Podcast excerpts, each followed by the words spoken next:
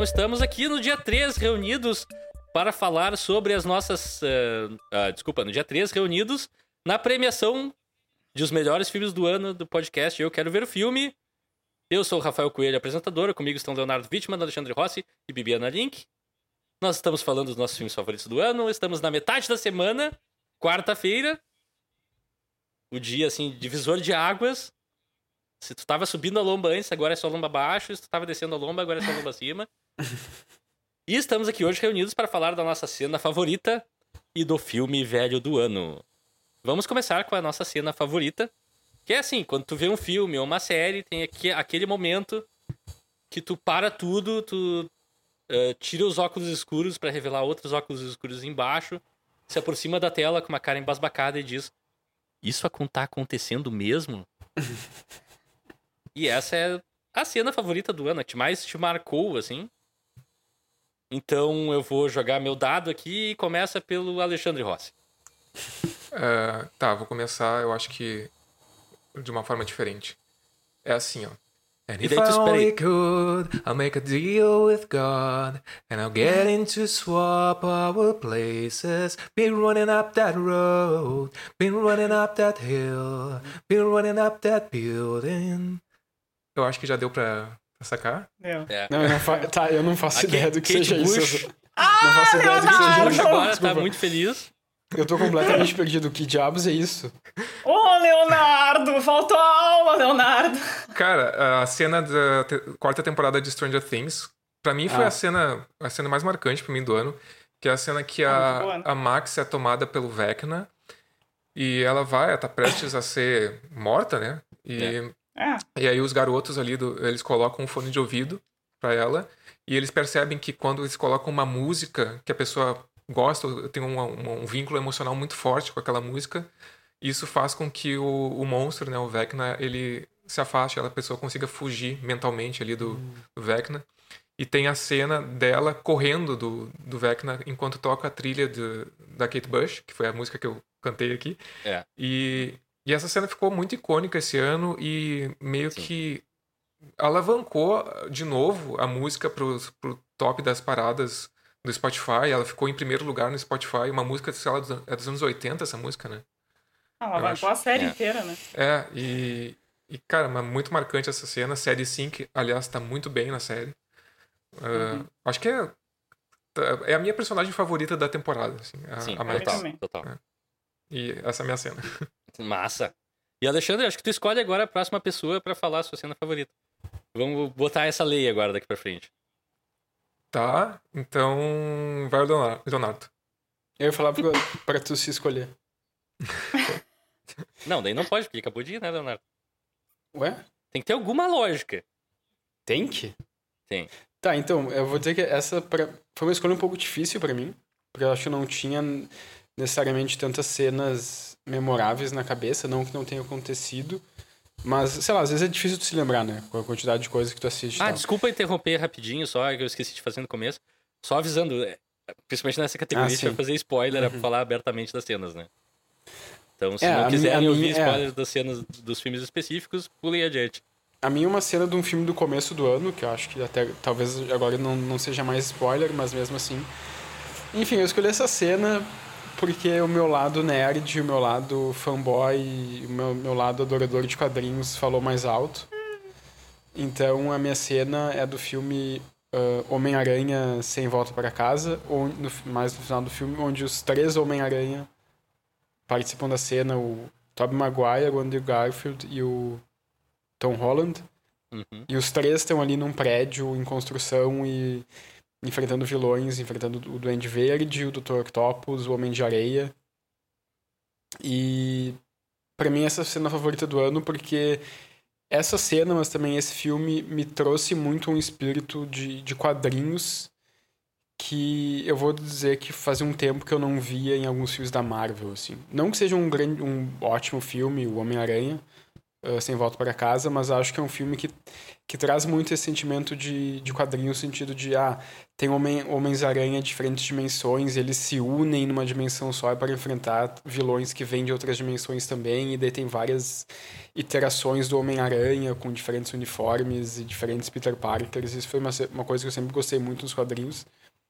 Então, esse é meu voto. Justificando meu voto, essa é a minha, a minha cena do ano. Pô, muito marcante. Eu também eu curti muito quando, essa cena. É. E quem tu escolhe pra falar sua cena agora, Leonardo? Eu escolho o Leonardo. Não pode. Tem que ter lógica, né? Ah, ah, tá. Eu vou escolher. Ué, tu pode escolher outra, aí que tá. Eu vou escolher a Bibi. Rouba. A Bibi. Ok, eu tenho uma menção honrosa. Beleza. Ótimo, ótimo. A menção honrosa vai justamente para aquela personagem que o Xande falou da tragédia de Macbeth, que é a bruxa, que eu, eu não sei se é o, uma ou duas cenas que ela aparece, que enfim, ela se ela tem um trabalho corporal absurdo e aquela cena para mim é muito forte. Uh, e a minha cena vencedora, é, eu acho que eu já tinha né, mencionado quando eu falei da atriz, é a cena ali da segunda temporada de Euphoria, quando a Rue, a personagem ali da Zandeia, tem uma briga violenta ali com a mãe. Né? Não é só uma, uma briga verbal. Uh, enfim, ela tá completamente descontrolada, ela tá em. Ela, tá- como é que ela tá com. Ai, hoje as palavras simplesmente se foram. Hoje é, ela tá com quando a cri- pessoa- crise de abstinência. Deprimida. Não, ela, ela tá com, com falta da droga. Como é Crise que de é? abstinência. Tá em abstinência. E, enfim, assim, ela briga de uma forma horrível, horrível. Eu fiquei extremamente, assim, ó, é, chocada, emocionada, sabe? Tu, tu entra, tu- eu pelo menos eu entrei totalmente naquela cena. E o trabalho de atuação é incrível. Enfim, não só da, da Zandeia, como ali da mãe, acho que a irmã tá junto. E muito, muito memorável. Eh, e eu acredito, né, tenho ali meus palpites, que ela possa ganhar a melhor eh, atuação, justamente porque antes de ser lançada disseram: olha, essa é a cena para a Guria ganhar o, eh, o prêmio, sabe? Porque realmente é muito boa e muito convincente. E não é nada, nada caricato, que eu acho que né, tem ali uma linha tênue quando as pessoas, enfim, né, tem que interpretar desse tipo de personagem, né? Às vezes cai ali na, na caricatura e fica bem Sim. estranho. Seria essa. Massa. Então só sobrou eu. escolho. eu- Ah. Não, eu escolho. Tá. Eu escolho o Rafael. Muito obrigado. Boa. Vou passar verdade. a tocha. Vá. Acho que fe- fez sentido, foi legal. Eu queria destacar uma cena de um filme pouco conhecido, acho que não saiu aqui em streaming ainda. Tá, não, É uma só- pena. Vou, vou, fazer- deixa eu só fazer um adendo antes, né? Faz. Não é do Crimes do Futuro, né? Não, não, não é. Tá, obrigado, Rafael. É do pequeno filme chamado Shin Ultraman, que a Terra está sob ataque de alienígenas e o exército descobre, sobrevoando logo fora da nossa atmosfera, um alienígena gigante que está apontando um raio laser para o centro de Tóquio e vai demorar alguns segundos para ele carregar todo o laser, soltar o laser e explodir o planeta. Quando eh, chamam o Ultraman, dizem, eh, fazem briefing, acho que ele estava morto até esse momento, inclusive. Tem toda uma coisa, um contexto. Ele sai do, do escritório da, da é, uma central de inteligência contra atividades é, extraterráqueas, ou terrenas, ou enfim, como quiserem. E nesse momento aparece um relógio na tela mostrando exatamente os segundos que demora para o monstro carregar o seu laser. E a gente tem uma sequência de mon... eh, não é de montagem, é uma sequência lógica do Ultraman caminhando, chegando com a mulher, que é mais, mais ou menos o interesse romântico dele. Ele se despede dela, os dois se olham no, no rosto. Ele puxa o artefato que transforma ele em Ultraman, aperta o botão, fica gigante, sai voando. Nisso o relógio vai se mexendo cada vez mais devagar, porque o Ultraman está indo cada vez mais rápido. Ele vai lentamente voando na direção do, do monstro. Quando vai chegar no zero milésimo, ele acerta o monstro, o monstro explode, cria uma anomalia espaço-temporal E o Ultraman tenta escapar voando o mais rápido possível, dobra seus poderes, esgota sua capacidade e é capturado pelo, pela anomalia eventualmente. E daí o resto do filme acontece, mas essa sequência específica literalmente tem que ser vista para ser querida. O momento que ele olha para a mulher e dá tchau, inclusive, eles se olham meio blasés e demoram um tempo com o relógio rolando e fica, vai, vai! É muito bom, é muito bom. Simplesmente uma das melhores cenas que eu vi no cinema, assim, em muitos anos. E é isso. Eu gostaria de passar ela aqui para todo mundo, mas não, não temos essa capacidade. E com isso encerramos Bacana. a categoria de cena favorita do ano. Leonardo, tu tá mutado. Não. É, tu falou alguma coisa que não, não soou pra mim. Não, sabe? é que eu, eu, eu tava bebendo água ao mesmo tempo. Daí ah, tá, assim, engasgou. Não, não, não consegui fazer as duas coisas ao mesmo tempo. e agora, então, vamos pra categoria de filme velho do ano. E vamos começar com Leonardo Wittmann. eu tenho. Tá, eu tenho uma menção rosa antes, na real. Ótimo. Minha menção, menção honrosa é um filme de 2015 chamado Knight of Cups, ou Cavaleiro de Copas, do Terrence Malick.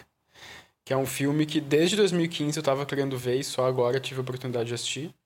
Num streaming que eu não me lembro qual foi. Um, e é um filme com Christian Bale, Kate Blanchett e grande elenco que é sobre um roteirista em Los Angeles e aquela os filmes do Malik, né, aquela coisa de qual o sentido da vida, porque estamos aqui e daí belas Quantos imagens. Quantos voiceovers tem sobre imagens uh, outonais? Ah, uns 3 mil, mais ou menos. Com voiceover em cima de, de, de imagens outonais, em cima de prédios metálicos, pessoas em festas e cortinas balançando ao vento. É, é um Terence Malick a luz do sol entrando nas casas e, e mistura de sonho com pensamentos, com acontecimentos, enfim. Mas eu, é que eu gosto bastante de Terrence Malick, eu vou dizer que tem filmes dele que eu acho muito chatos, que são muito uhum. repetitivos. Uhum. Mas Sim. o Night of Cups é um filme que me pegou muito, assim. Eu acho que é um filme que eu ver há muito tempo. E é um filme que não me incomodou, assim. Porque não, eu não achei chato, é um filme que, se tu tá na, na vibe certa, ele te pega muito. E assim, é, eu vi o filme numa sexta-feira de noite e revi no sábado de noite. Isso é uma Massa. coisa muito, in, muito incomum de eu fazer, assim, de eu rever um filme Sim. no dia seguinte, assim. Não sei quando é que foi a última vez que eu fiz isso, se é que eu já fiz isso. Então é um filme que afetivamente me pegou muito, assim. E para mim, quando o Terrence Malick acerta, assim, ele acerta em cheio. Porque daí é, é uma coisa que tu vê que é algo... É é, é, não é uma história, né? É um, é um, são mais sensações e coisas assim. É tipo. Se tu tá na vibe certa, é são, é um filme que pode te pegar muito bem. Então, esse é a minha menção rosa do filme Velho do Ano. Legal. Alguém mais tem mansão honrosa? Mansão honrosa? Menção. Uma mansão honrosa. Eu tenho uma mansão honrosa. Não, não tenho nada. Não tenho nada. Mentira. Então pode passar pro teu ganhador, Leonardo. Então, o meu ganhador é um filme que eu já falei algum episódio atrás aqui, que é um filme com Andrew Garfield, o nosso Homem-Aranha. Stand By Me. Eu sempre faço essa piada. Que é O Segredo de Silver Lake. Dirigido pelo Robert, de Robert David Mitchell, que também é o diretor do A Corrente do Mal, que é um filme de terror que eu gosto muito. Uhum. Muito mesmo. E o Segredo de Silver Lake é, é um meio que um, se passa em Los Angeles, é uma história meio no, meio no ar, ou bastante no ar, onde o Andrew Garfield uh, investiga o desaparecimento da vizinha dele e isso coloca ele numa rede de intrigas ou numa rede de mensagens subliminares que podem ter em caixas de cereal ou em jogos ou em revistas. E ele vai meio que abrindo uma conspiração e um uh, no, no mundo artístico e cultural de Los Angeles é um filme bem, bem maluco, assim, sendo sincero. É um filme que não tem propositadamente. Tu, tu se perde em determinado momento das, das ideias de conspiração dele e um pouco para onde ele está indo. Mas é um filme que tem um climão, assim, até de sonho, que é uma coisa muito parecida com o que tem no Corrente do Mal, que eu gosto muito. Acho uma grande atuação do Andrew Garfield. Tem um climão, assim, de, de Los Angeles, de sonho, de. E todas essas coisas meio conspiratórias, assim, também, de esconderijos subterrâneos e cultura pop, como isso se mistura. para mim, assim, eu acho que talvez seja os meus filmes top 10 da vida, assim. Pelo menos uhum. nesse momento. Uau. Então, para mim, é o mistério. O segredo. Não, o mistério de Silver Lake. O segredo ou o mistério? Acho que é o mistério. Ah, agora já. Tá, o cara não sabe, ele não sabe o nome do top é, 10 da filme. É que eu não sei se é mistério ou é segredo. O mistério de Silver Lake. O mistério de Silver Lake, tá. Em inglês é, é Under, Under the, Silver, Silver Lake. Lake. Tá, é o mistério de Silver Lake, tá. É isso aí. Esse é meu, meu voto com muita paixão. É esse aí. E quem tu escolhe para continuar?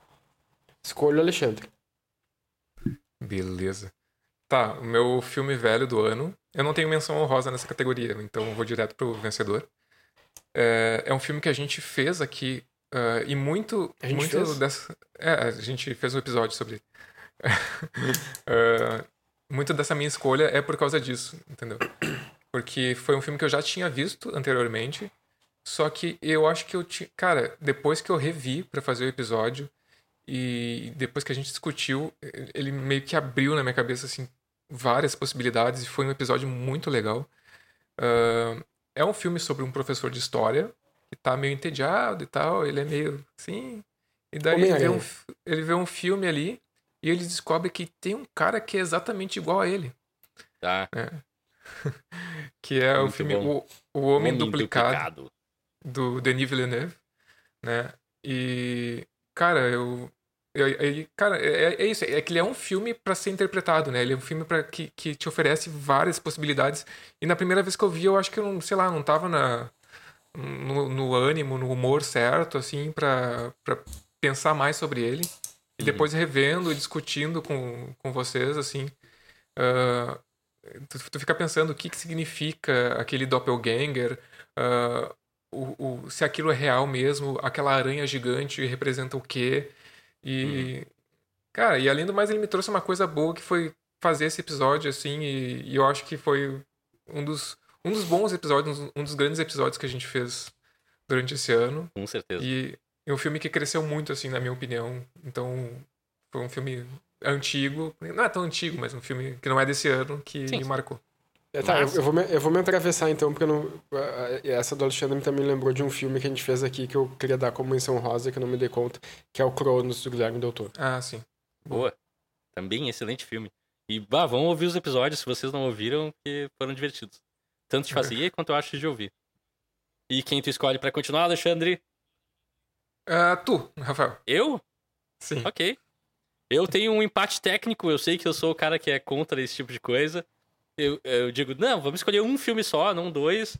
E daí eu vou lá e escolho dois, porque, enfim, eu sou esse cara também. É, o primeiro é o Brinquedo Assassino. Que eu revi a série, eu vi a série esse ano. Ai. A primeira temporada, e fiquei, pá, tem um monte de referência, coisa que eu não peguei, daí eu decidi reassistir todos os filmes. E eu fiquei surpreso como o primeiro é um bom filme ainda, como se sustenta, como é divertido, barra meio perturbador e assustador também. E, bah, foi um filme que também ficou na minha mente boa parte do ano. Então eu não poderia deixar de citar aqui.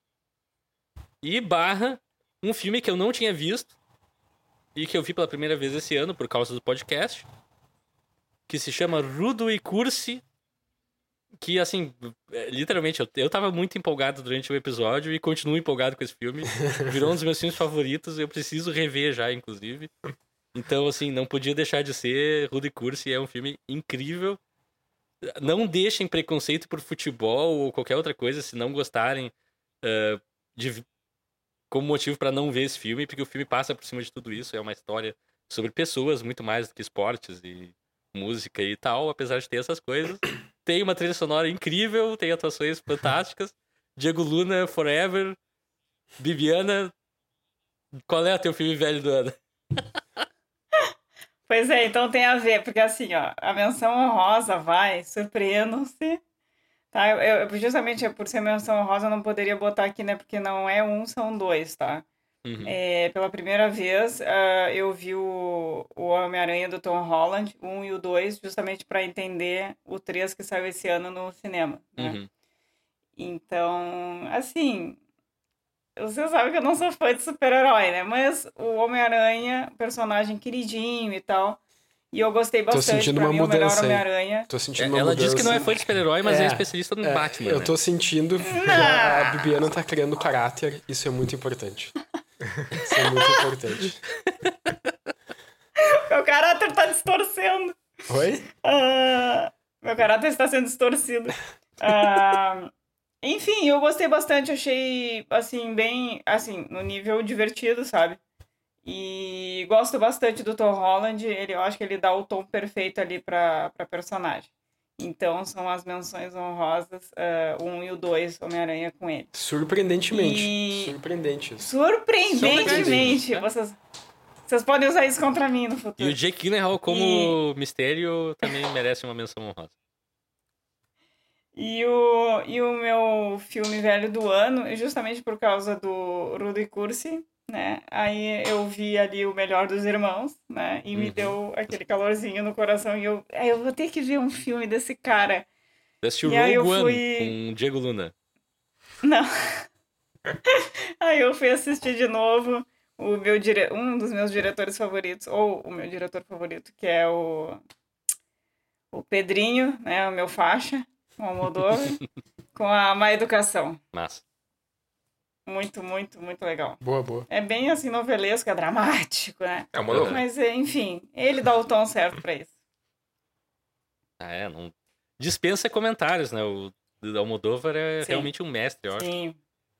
Em Ah, eu gosto bastante. todos os gêneros que ele trafega, de comédia, enfim. Não vou me alongar aqui, não é um podcast sobre Almodóvar, mas gostei da escolha.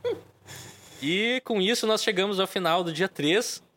E amanhã acabou todo o pre- o pretenso de educação, acabou toda. é, No dia 4 é onde o bicho pega mesmo. Vai ser o nosso dia negativo. Nós vamos discutir o melhor filme ruim do ano e a maior decepção do ano. Amanhã Então vai se ter. preparem que nós vamos trazer facas, machados. Vai ter, vai ter, vai ter carrinho no joelho amanhã, carrinho no tornozelo. É isso aí. O- Amanhã vai ter. Eu já percebo que amanhã vai ter uma ruptura no podcast, vai ter um rompimento. As coisas já não teve, vão foi a melhor série.